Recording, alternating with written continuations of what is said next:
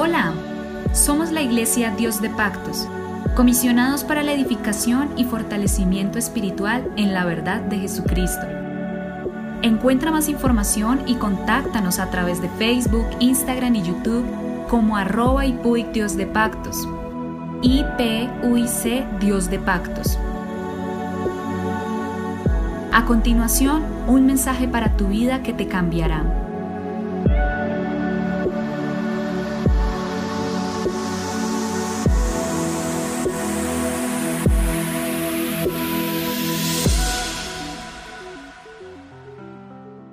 El Señor Jesucristo les bendiga. Somos la Iglesia Pentecostés Unida Internacional en Colombia, siempre predicando la verdad. Les habla su pastor Héctor Damián.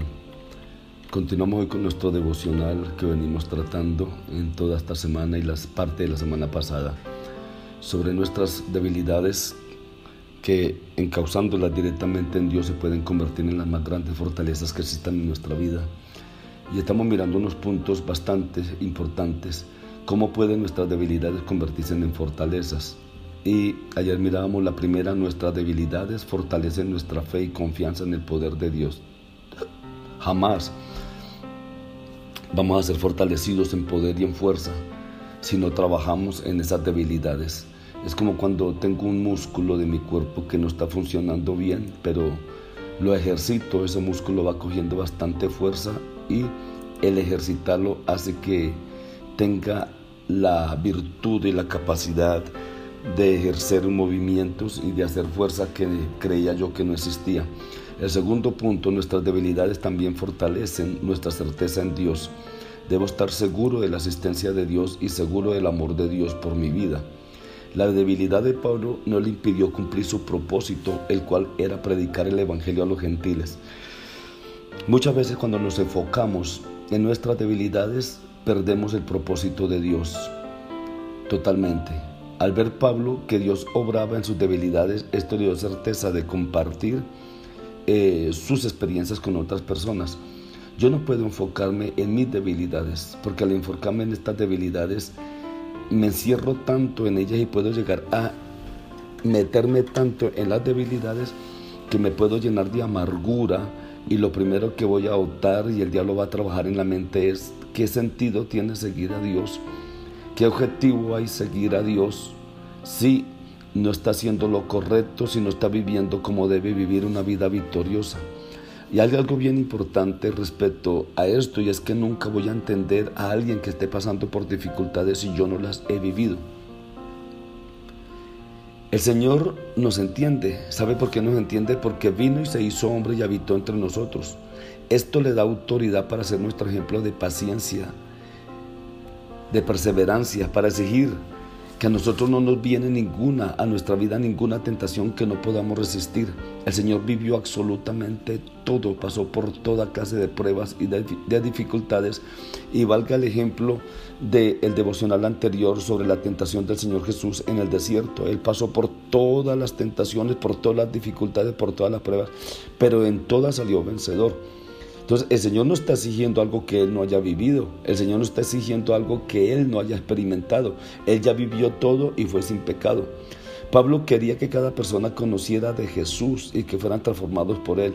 Pero ¿cómo van a vivir? ¿Cómo van a reconocer si no se predica a través de una experiencia transformadora bajo el poder de Dios. Y Pablo tenía esa experiencia transformadora bajo el poder de Dios. Pablo estaba viviendo, predicando, pero con un aguijón en su carne y había aprendido a convivir con ese aguijón y a derrotarlo continuamente en su vida y seguía sirviéndole a Dios. Entonces, ¿cuántos de nosotros tal vez eh, estamos permitiendo que nuestras debilidades nos impidan cumplir el propósito de Dios. Tal vez usted tiene un ministerio, tal vez Dios le quiere usar mm, canto, música, predicando, dirigiendo, haciendo muchas cosas. Pero nos enfocamos más en nuestras debilidades, nos enfocamos más en nuestras dificultades, nos enfocamos más en el proceso que nosotros estamos pasando. Nos estamos enfocando mucho en eso y estamos impidiendo y estamos dejando de lado el servicio para la gloria de Dios. Entonces Dios usó a personas a pesar de sus debilidades. Esto no es ningún impedimento. Dios quiere que en medio de todo dar la salida y fortalecer su vida para usarle. Con su debilidad, con sus dificultades, con sus problemas, Dios quiere usarle. Dios usó a Pablo con su aguijón, con su problema. Lo importante es no dejar que nuestras debilidades nos conduzcan a perder, ser derrotados. Sostengámonos como viendo al invisible. El apóstol Juan, llamado el discípulo del amor, tal vez antes de enfocarse en Dios, era un hombre muy soberbio. Y lo deja ver cuando tuvieron un encuentro en una ciudad de samaritanos y le pidieron al Señor, él y su hermano Jacobo, que le permitiera que ordenaran que descendiera fuego del cielo y consumiera esa ciudad. Estos varones eh, eh, tal vez eran bien soberbios, bien fuertes en su carácter, pero se sometieron a Dios tanto que el apóstol Juan se convirtió en el apóstol del amor y Jacobo tuvo la capacidad de entregar su vida para ser un mártir, uno de los primeros mártires de la iglesia. Entonces, tal vez Dios quiere hacer muchas cosas en nuestras vidas, con todo y nuestras debilidades, con todo y nuestros problemas, Dios quiere obrar. Tal vez algunas de estas debilidades, estos hombres las llevaron toda su vida y murieron con ellas pero fueron fortalecidos en Dios. Dios no quiere que nos olvidemos que padecemos de debilidades, pero tampoco quiere que ya sea nuestro enfoque, pues así nos desanimamos, entramos en amargura, en tristeza, en desesperación, porque nos enfocamos más en ello que en cualquier otra situación. Enfóquese en Dios, enfóquese en su ministerio, enfóquese en su testimonio, enfóquese en la salvación de su alma y las cosas van a cambiar. No se preocupe por sus debilidades, por lo que está pasando, por los problemas. Enfóquese en lo que Dios quiere hacer en su vida y seguro que las cosas van a cambiar.